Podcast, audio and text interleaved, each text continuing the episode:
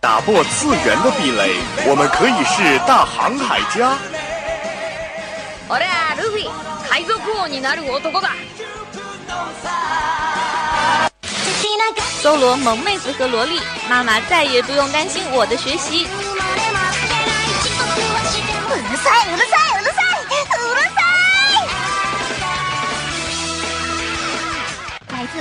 日本、欧美、全世界的 ANG News，让你的耳朵根本停不下来。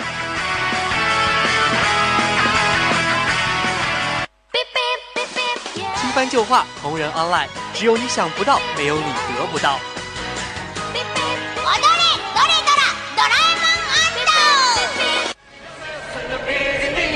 不要叫我们红领巾，我们也不是活雷锋。因为一切精彩尽在慢动作。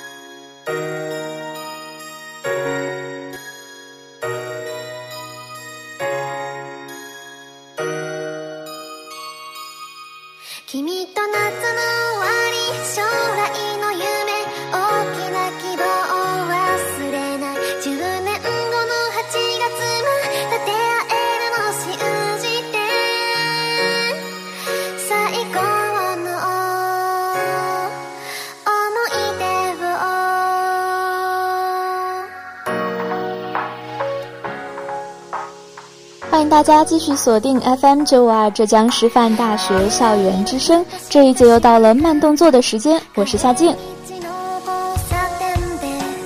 声をかけてくれたね一緒に帰ろう僕は照れくさ最近也是刚刚过完立夏，那本期的慢动作要和大家分享到的这一部动漫呢，就非常适合在夏天来看，因为它真的太治愈了。 那首先还是来和大家聊聊我们今天的慢动作要和大家分享到哪一些主要内容。首先，第一个板块 New Star 资讯全雷打，带给你大陆、日本、欧美、全世界的 ANG News。第二个板块动漫主打，心灵想要大声呼喊，一场关于言语的青春救赎。最后一个板块给你好玩，人不中二枉少年和大家要盘点到的是那些中二病的动漫。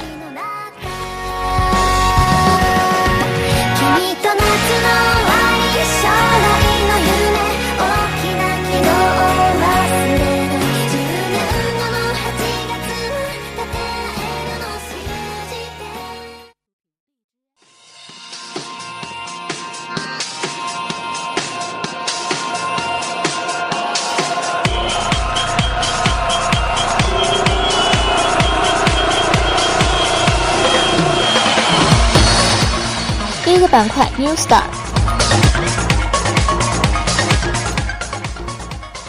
虚渊玄新作《东离剑游记》七月放送。日本著名的脚本家虚渊玄之前宣布说他要推出新企划，但是谁也没有想到会是和霹雳布袋戏合作。现在官方宣布说虚渊玄联手制作霹雳布袋戏《东离剑游记》，而且将于二零一六年的七月开播。同时，官方还公布了本作品的角色的人偶形象和声优名单，有鸟岛浩辅、邹访、布顺一、安原杨贵等等，他们都确定要加盟这一部作品的声优，也可以称得上是非常的豪华了。官方还宣布了本作品的 OP 曲将由西川贵教的乐队 TM Revolution 来演唱，不过曲目名呢，目前还是没有公开的。《东离剑游记》是由徐渊玄担任的原案、剧本和总监制，故事的剧情也将会是奇幻武侠类的。此外呢，石渊玄所在的设计团队将负责这部作品的人物设计，Good Smile Company 也将由木偶的造型指导顾问的形身份来参加这一部作品。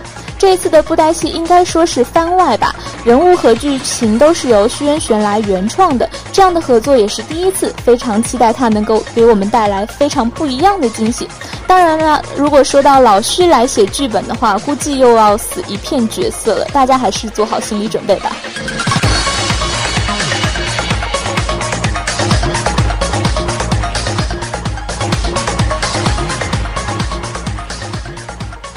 定档八月，青之驱魔师将推出新舞台剧作品。人气作品《青之驱魔师》此前由于改编过 TV 动画和剧场版而引发了不少粉丝的关注。尽管最近很少有动画化的企划，但由于其他的形式的题材还是非常值得期待的。近日呢，官方就宣布说，将在八月份推出舞台剧《青之驱魔师京都红莲篇》。这次作品的剧情呢，来自于原作的五到九卷，在漫画里面也是非常受欢迎的故事。而在演员方面呢，主人公奥村绫将由北村亮来出演，弟弟雪男将由宫崎秋人来出演。目前呢，官方的宣传图也正式公布了，从画面效果而言还是非常不错的。担任剧本演出工作的则是西田大辅。在谈到这部作品的时候呢，北村表示：“我非常喜欢原作，能够出演主人公让人感到兴奋。我会跟雪男还有其他同伴一起制作出最棒的舞台剧，敬请期待。”至于宫崎呢，他认为说这次终于能够参与到作品当中，感到非常的兴奋，并且还是京都红莲篇的剧情，他会努力的来塑造这个角色，而且会带来一部让全国的作品粉丝还有他的粉丝都念念不忘的舞台剧。不过，到底这部作品能不能像他们所说的这样有趣呢？还是拭目以待吧。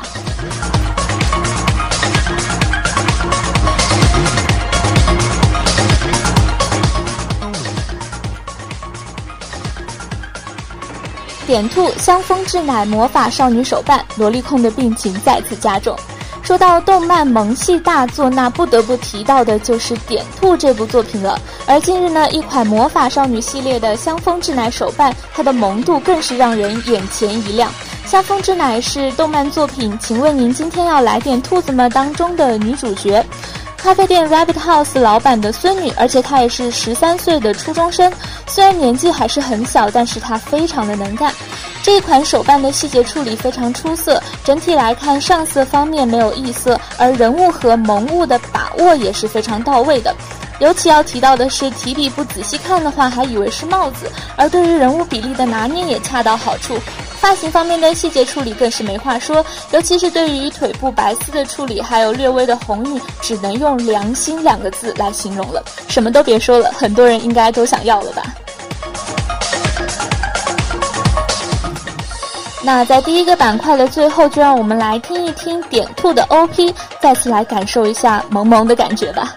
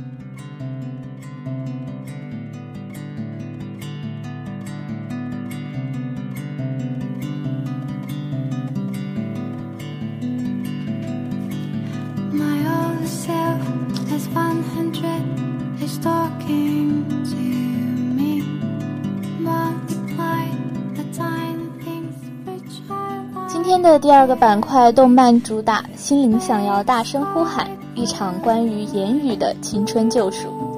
无论大家到网上去搜怎样的日本催泪动漫榜单，可能大家搜出来的结果，未闻花名都一定是绕不开的那一部经典之作。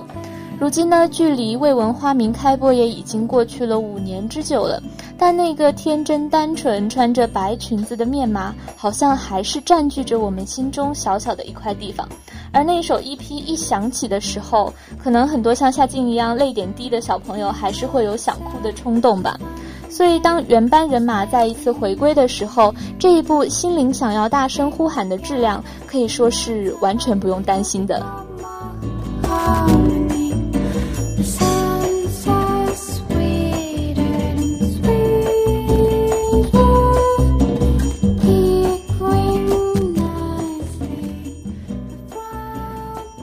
不过，就算是这样说，可能很多还没有看过的同学，应该还是不知道我在说什么。说到这一部故事呢，应该说剧情还是非常简单的，讲的是一个叫做顺的女孩子。嗯，她小的时候应该是一个非常活泼或者说好动的女孩吧。但是故事都是这样发展的。由于她小时候一个意外的事件导致她的内心受伤，于是呢就再也不能说话了。当他升入高中二年级的时候，他在某天被班主任任命为地域沟通交流会的实习委员，而和他一起受到任命的呢是之前完全没有任何交集的另外三名同班同学，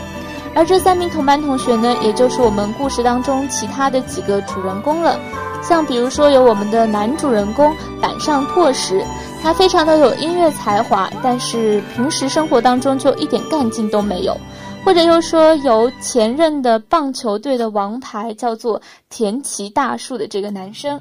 他虽然是非常棒的棒球运动员，但是由于他的手部受了伤，所以也可以说是遭受了非常大的打击。因为他之前的梦想就是能够冲入甲子园的。以及还有一个挺漂亮的女生，叫做仁藤菜月。他既是啦啦队当中非常优秀的一员，也是成绩很好的优等生，但是他也有自己的烦恼，而且是恋爱烦恼。他们各自好像都有心灵的一小部分创伤吧，不过他们的一个共同点又是无法说出真心话。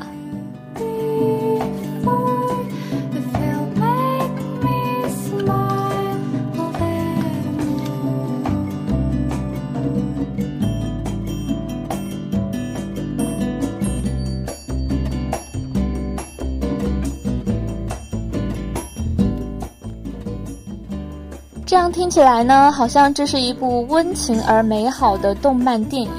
但是这个世界并不是如此简单的，就像是有光明的地方就一定会有黑暗一样。心灵想要大声呼喊的可贵之处就在于它非常的真实。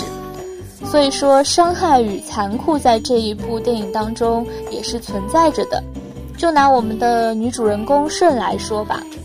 她在小时候遇到的那一件事情，可以说是，嗯，在现实生活当中也处处存在着的。她小时候呢，就是一个非常普通，但是又非常天真的小女孩。她梦想着有一天会有一位英俊的王子带着她去城堡过上幸福的生活。而在她的眼中呢，城堡就是建在山顶的一座旅馆，而且这个旅馆是爱情旅馆，也就是成年人去开房的地方。顺在城堡外冥想的时候呢，英俊的王子一定应该是骑着白马，而且脸上挂着灿烂的笑容，而且非常的温柔，那种温柔应该是可以融化阳光的。但是，就当他在这样幻想的时候，他忽然看见了自己的父亲和别的女人，就像是刚刚赴完宴的王子和公主从城堡当中出来了一样。顺看到之后非常的开心。他当然不懂他撞破了父亲出轨的事实，他还兴高采烈地把这个事情讲给他母亲听。于是呢，他们父母就自然而然地离婚了，而爸爸也搬走了。在爸爸搬走前呢，他跟顺说了一句话：“全部不都是顺的错吗？”在我们看来，真的非常的可笑。这个父亲他把所有的不幸、所有的自己的过错都推到了一个可能只有五六岁的小女孩的身上，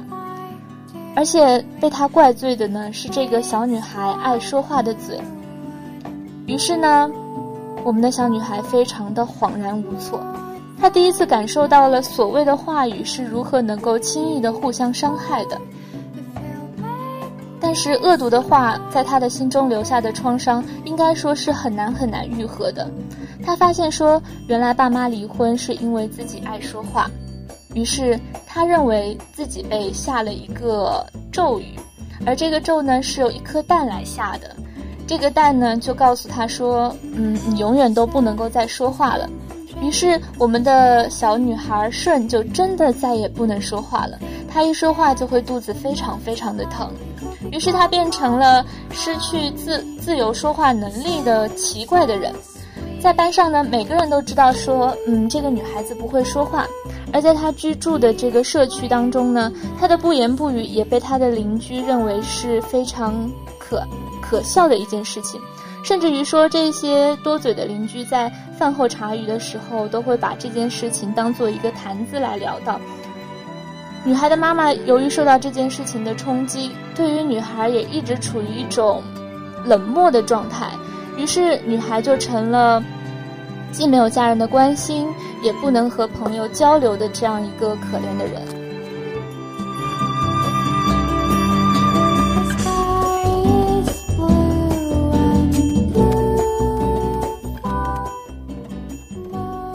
直到顺被选为了执行委员，认识了男主角板上，一个沉默少言但是心思非常细腻温柔的少年。这个男生说，有的时候唱出来会比说出来更能表达感情。于是女孩就相信了，她压抑了许久的情感，无数的话语，慢慢的、不断的开始表达出来。在交流会的歌剧当中，他写了一个童话。一位去了城堡跳舞而犯罪的少女，最终呢是受到了惩罚，无法言语，最后死在了自己心爱的王子的面前，只能是由最后剩下的可悲的头颅说出自己的心声。其实顺写的这一个小小的童话故事和他自己的故事是非常相似的。一位少年少女在小的时候犯下的错，因为不能够自我救赎，所以他将这样一切的过错都归咎于鸡蛋，也就是他在脑子当中幻想出来的，给他施加了咒语的那一颗蛋，而这颗蛋可能就是我们少女心灵的一个壁垒吧，是非常完好无损而且坚硬无比的壁垒。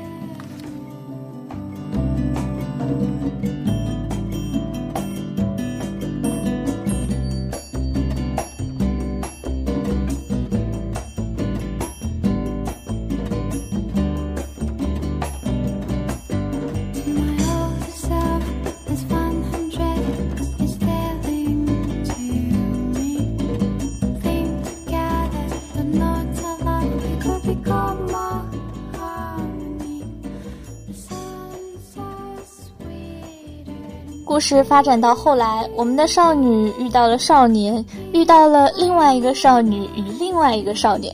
于是四个小伙伴就开始互相的走近。在少女顺来看呢，可能少年板上就是他自己的王子吧。而当王子靠近自己的时候，每一次顺向他敞开心扉，是伴随着阵阵的腹部的阵痛的。而随着他慢慢的会表达自己之后，他的那颗坚硬的壁垒，或者说是那个蛋壳，也就一点一点的破裂。但是没有能完全能够打破少女心灵的壁垒吧。但是当王子一次次的施予援手，给予少女最终能够托付的信任的时候呢，少女后来发现，嗯，原来王子并不是属于她的，而王子是属于公主的。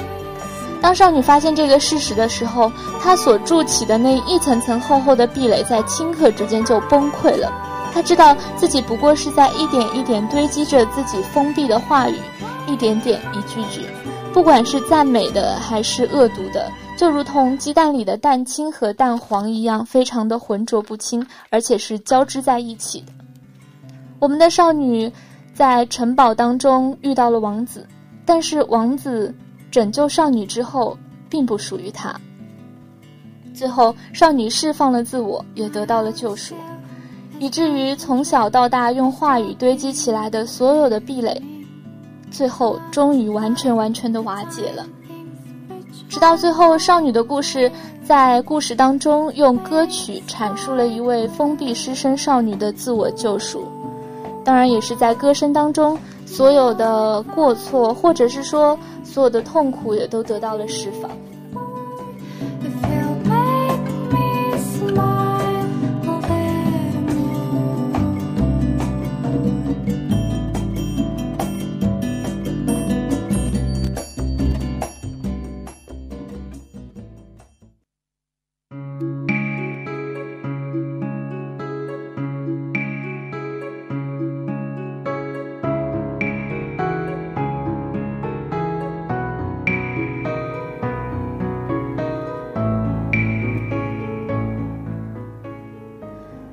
我们来回头看一看，说舜当时为什么会产生这样一个悲剧呢？嗯，其实很简单，就是他父母的婚姻失败。但是婚姻之前不就是爱情吗？其实非常容易就可以把他父母的这样一段失败的婚姻，和故事当中青春期的孩子们当中的这一些非常简单的爱情来做一个简单的比较。我们的男主角和所谓的女主角，也就是舜，最终是并没有在一起的。虽然很多人看这一部动漫电影的时候会觉得非常的痛苦，因为从头开始就相信说我们的板上和舜是会在一起的那种站错 CP 的痛苦，应该很多人都懂。从舜的角度来看，真的是很难接受这一个事实，所以当他最后歇斯底里的向男生喊着一些恶毒的句子的时候，我们真的也能够感同身受。嗯，可以说。男主角，也就是板上的温柔，是真的很需要责怪的一点吧。从现实当中，夏金是觉得像中央空调类的这种男生，让人真的很奈。因为女生是非常容易被打动的。当你像王子一样出现在他的世界里，对他好的时候，女生就会想很多，然后就会误会。而电影当中呢，我们的男主角踏实对于舜又岂岂止是好呢？他在女主角舜的世界里面，完完全全就是他童话故事当中的王子。他喜欢上男主角也是无可厚非的事情吧？我们仔细想想看，因为这个男生会好好的看着内心的话语，他会把刚写出来的文字瞬间用指尖变成钢琴上面的曲子，而且会被叫着全名的时候，会温柔的回答着嗯，而且会在少女舜歇斯底里的时候。承认着他说的所有的话，只是为了安抚他。这样看来，他对于舜真的是很好很好。所以，当踏实最后拒绝顺的告白的时候，很多观众都一样的心痛吧。不过，站在男生的角度来看，嗯，他好像又是一个非常专情的男生哦，因为他最终是没有放弃过他初中的恋人，也就是我们另外一个女主角蔡月，即使曾经被蔡月抛弃。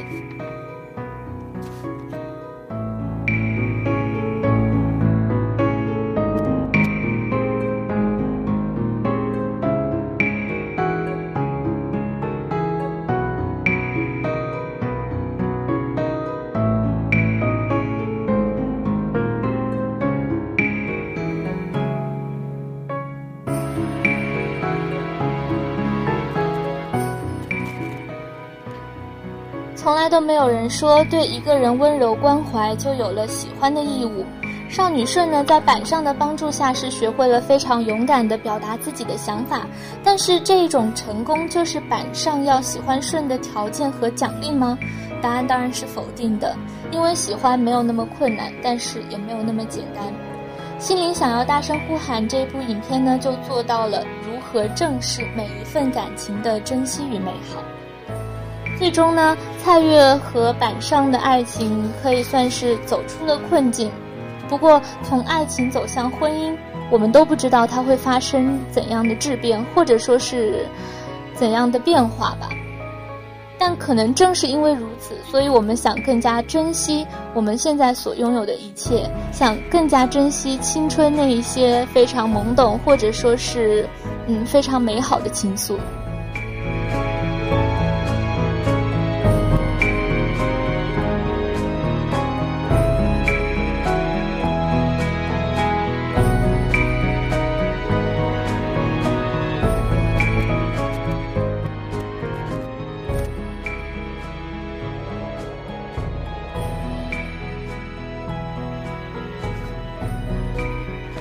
刚刚提到了另外一位女主角蔡月，那我们就来聊聊她。嗯，其实蔡月这一种类型的女生，可能在每个同学的身边都会有类似的。她们非常的光芒四射，非常的优秀，而且还很美好。但是就算是这样的女生，她们也有非常不为人知的一面，也有非常阴暗的一面。比如说我们的女主角蔡月。当她的男朋友在最需要她的时候，蔡月是为了自己的面子而背弃他。有的时候可能就是这样，当人太过于注重外界对他的评论，在乎别人对他的看法，又或者说是简单来说两个字虚荣的时候，那么可能一些最为宝贵的东西反而会偷偷的溜走，也说不定。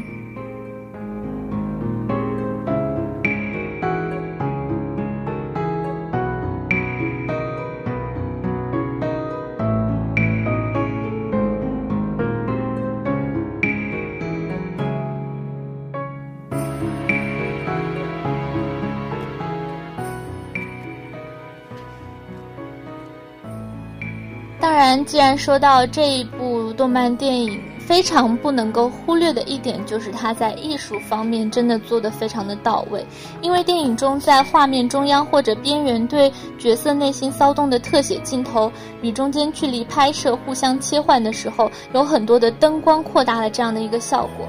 而且这一些效果呢，是和角色所处的那些阴暗的主题是形成了非常强烈的反差的。音乐或许是这一部作品最为大的一个亮点吧，因为影片当中班级上演的音乐是由古典音乐和舞台音乐组成的，而且背景音乐也是充满了民歌民谣。最为突出的部分应该是大量音乐的穿插，让角色在配乐当中来表现自己的情感。比如说《Over the Rainbow》和贝多芬的悲怆同时来演绎的时候，原来可以如此如此的美。其中呢，舜被找回来了之后呢，他唱着歌从后门走进礼堂的那个场景，他所唱的那首曲子的原曲是《绿袖子》，也就是我们现在听到的这个背景音乐。但是当他一开口的时候，我们的眼泪就会止不住的往外流，因为舜是在用这一首改编过的《绿袖子》来讲述自己的真心，而舜的母亲也坐在礼堂当中。舜和他的母亲应该说是在这一首歌当中和解的吧。妈妈从这一首歌里面听出了女儿内心的枷锁。动漫当中呢，母亲边哭边说着“不是这样，不是这样的时候”，应该一切也都解开了。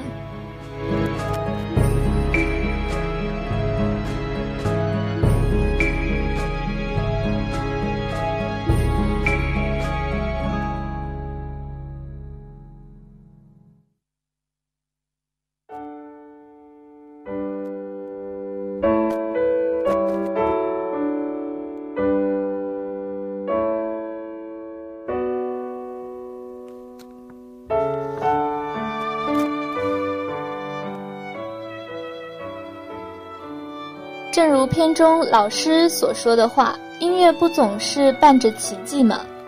因为这一场歌剧影片当中的每一个角色都收到了音乐带来的奇迹，那便是真诚。虽然有些话可能讲出来不会让对方明白，但是还是应该大声的把自己的心里话呼喊出来。毕竟青春故事当中需要的正是这一抹真诚的色彩吧。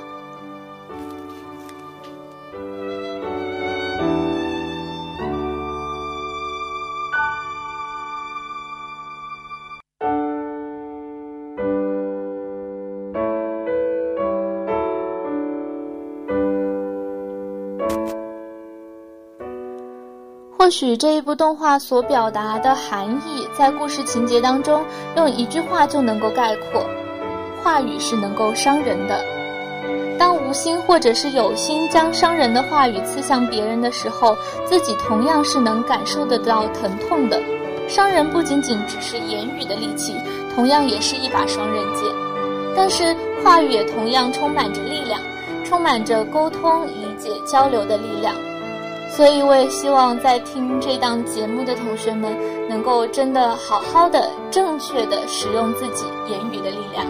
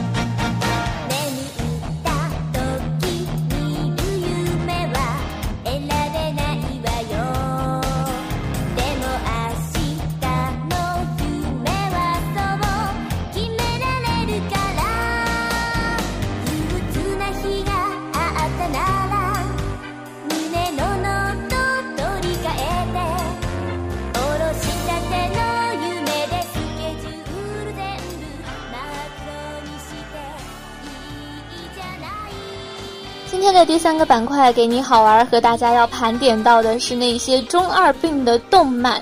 当然，说到中二病，应该每一个人都有曾经这样一段时间吧。像夏静在小学和初中的前期就很迷百变小樱，那个时候真的相信自己能够变出库洛牌什么之类的，好像觉得自己是所有故事的主人公，自己就应该是世界的主角一样。身怀着某种非常强大带觉醒的力量，亦或是有奇特而珍惜的血统等等，好像这些可能大家有些不太好意思承认，但多多少少都会有那么一点点吧。那今天要和大家推荐到的这些中二的电影，真的是可以让我们好好的回味一下中二时期的自己。「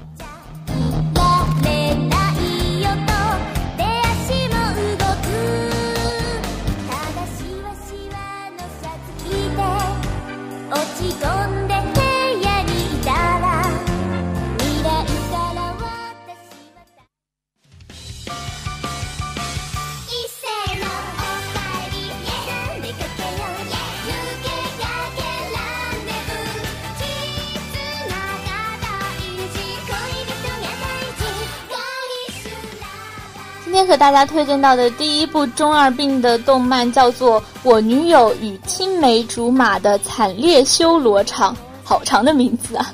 这部动漫讲的是男主角季堂瑞太因为小的时候父母离异，由姑姑照顾抚养而恨透了恋爱，一心只想努力学习，考入国立大学。他还为此立下了三个誓言：第一是学习第一，二是不要谈恋爱，恋爱很危险。三是，但也不要因为第二条而被别人误以为自己是同性恋，可谓是中二病满点。更可怕的是，他在国中的时候还用日记的形式记录了他的中二病。上了高中之后呢，他被真良以国中时的中二病日记为把柄，要挟他做他的伪男友。结果呢，故事自然而然的就发展成了两个人假戏真做，互相喜欢上了对方。原来中二病真的可以谈恋爱。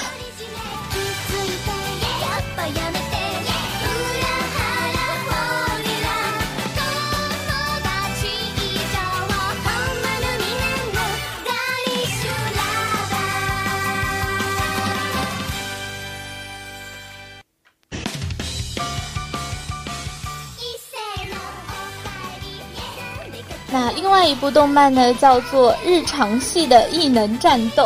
男主角呢，安藤寿来就是一个中二病晚期少年，他总是幻想着自己能够拥有超能力去战斗，能够成为对抗命运的人。而这个中二病妄想症晚期男主角，居然真的获得了真正的超能力。他还给自己起了一个十分中二的名字，叫做基尔迪亚·西恩·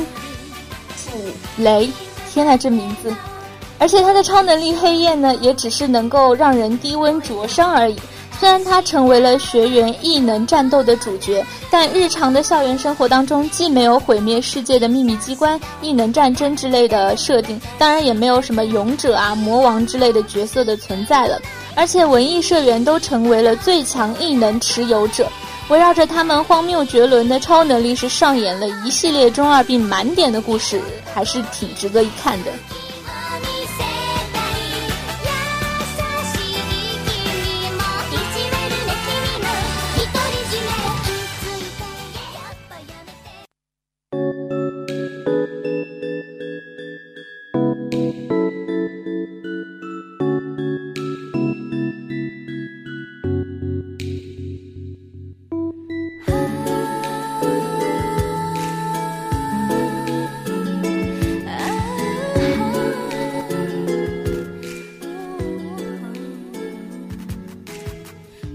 要和大家推荐到的这一部动漫呢，基本上里面都是男性了，它叫做《男子高中生的日常》。看到今日的风儿好喧嚣，大家会想起些什么呢？当然是男子高中生的日常了。故事是以真田北南校为舞台的，而且它是围绕着主角中邦以及他的死党秀泽和吉竹的日常高中生活。中邦呢，主要担任着一个吐槽的角色，他的长相非常的中性，所以他常常被他的好朋友联合欺负。登场的人物呢，还有同校的学生会的袁志、唐泽、副会长和会长等等人。这是一群基本上没有女朋友的男校学生，在鲜有女生参与的情况下，展开了一系列无厘头、中二病全开的日常高中生活，也是让人非常捧腹不已的。像什么妹妹的内衣啦，强行文艺的文学少女啦，室内自导脑洞大开型话剧啦，还有互相扯皮的两个学生会长等等，都是实打实的中二存在。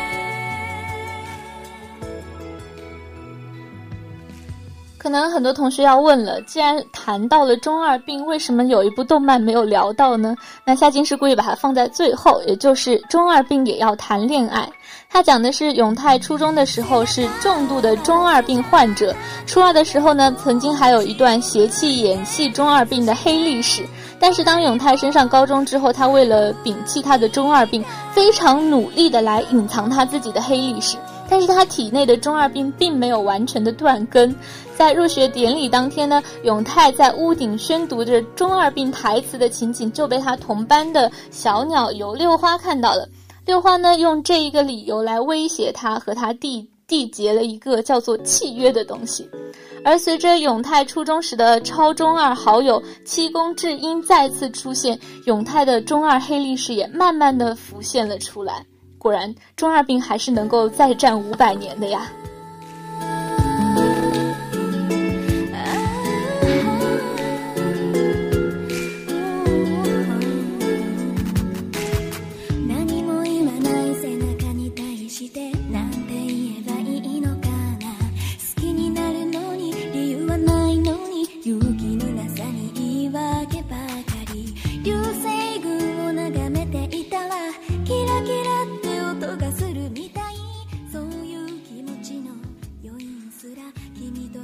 时间也是过得非常的快，已经要接近本期慢动作的尾声了。那在最后，还是来和大家回顾一下今天的慢动作有哪些主要内容。第一个板块 New Star 资讯全雷达依然是带给了大家三条大陆、日本、欧美、全世界的 NG News。第二个板块动漫主打心灵想要大声呼喊，和大家聊到的是一场关于言语的青春救赎，非常值得一看的动漫电影。最后一个板块给你好玩当中和大家盘点了几部中二病的动漫，如果大家闲着没事儿也可以去看看。どうしたら笑ってくれますか那本期的慢动作到这里就要和大家说再见了，我是夏静，我们下期再见，拜拜。